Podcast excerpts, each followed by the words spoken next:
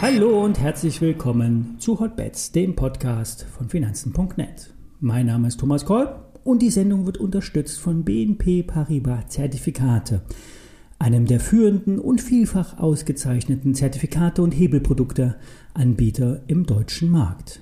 Wie jeden Montag bringen wir den Trade der Woche. Wir stellen einen interessanten Basiswert vor und hebeln diesen mit Knockout-Produkten. Die Papiere haben meistens einen Hebel von 5 bis 6, nicht mehr. Jeder, der mehr Risiko haben will, sucht sich selber einen heißeren Schein auf der BNP-Zertifikate-Webseite heraus.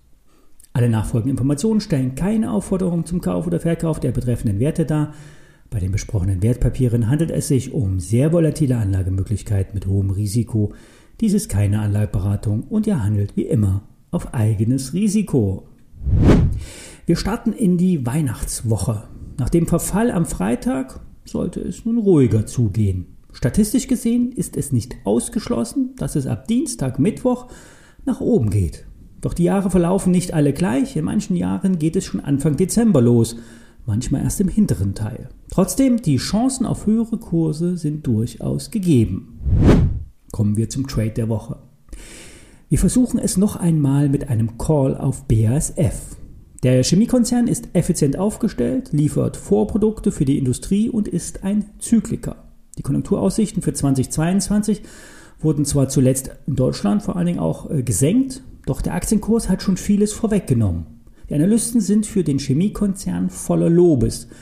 Nur der Gas- und Ölproduzent Winterschall ist ertragstechnisch eine lahme Ente und soll an die Börse gebracht werden. Allein der Anteil soll 14 Euro in der BASF-Aktie ausmachen. Der derzeit aktuelle ähm, Preis für Öl und Gas wäre eigentlich die ideale Story, äh, um den Konzern an die Börse zu bringen. Auf der Negativseite ist das Projekt Nord Stream 2 derzeit negativ zu bewerten. Die Details zur aktuellen Lage sollten ja allen bekannt sein. Hier muss es eine politische Lösung geben. Das Gas wird ja auf jeden Fall benötigt. BASF liefert grundsätzlich in alle Bereiche, produziert Kunststoffe, Chemikalien, Vorprodukte, Lacke, selbst auch für die Lebensmittelbranche wird auch äh, produziert oder zugeliefert.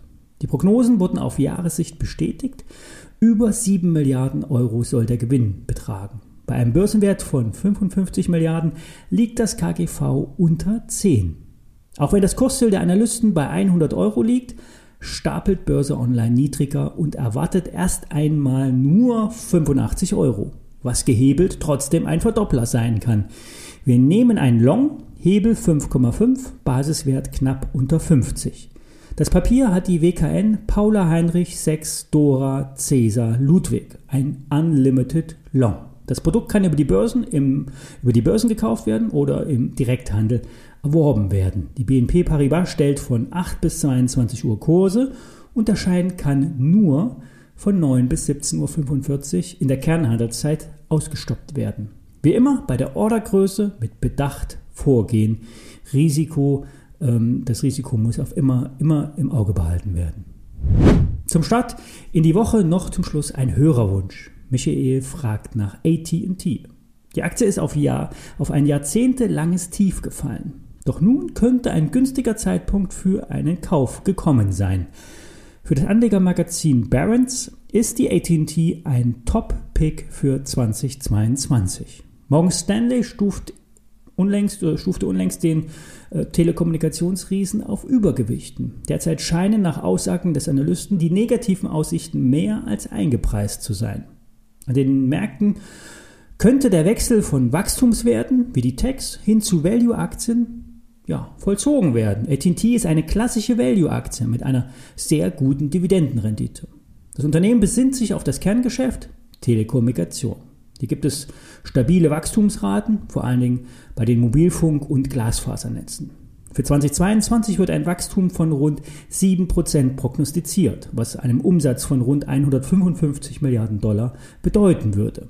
Vor allem der Verkauf von Warner Media setzt Werte im Unternehmen frei, die für eine höhere Bewertung in der Aktie sprechen. Die Transaktion soll bis Mitte 2022 abgeschlossen werden. Die Börse nimmt sowas in der Regel vorweg. Bisher liegt der Kurs allerdings noch am Boden. Ich werde für mein persönliches Depot die AT&T kaufen. Dies ist keine Empfehlung zum Nachmachen, doch Michael hat den Trigger zur Aktie zum vermeintlich richtigen Zeitpunkt gebracht. Danke dafür und wir hören uns auch morgen wieder. Bis dann.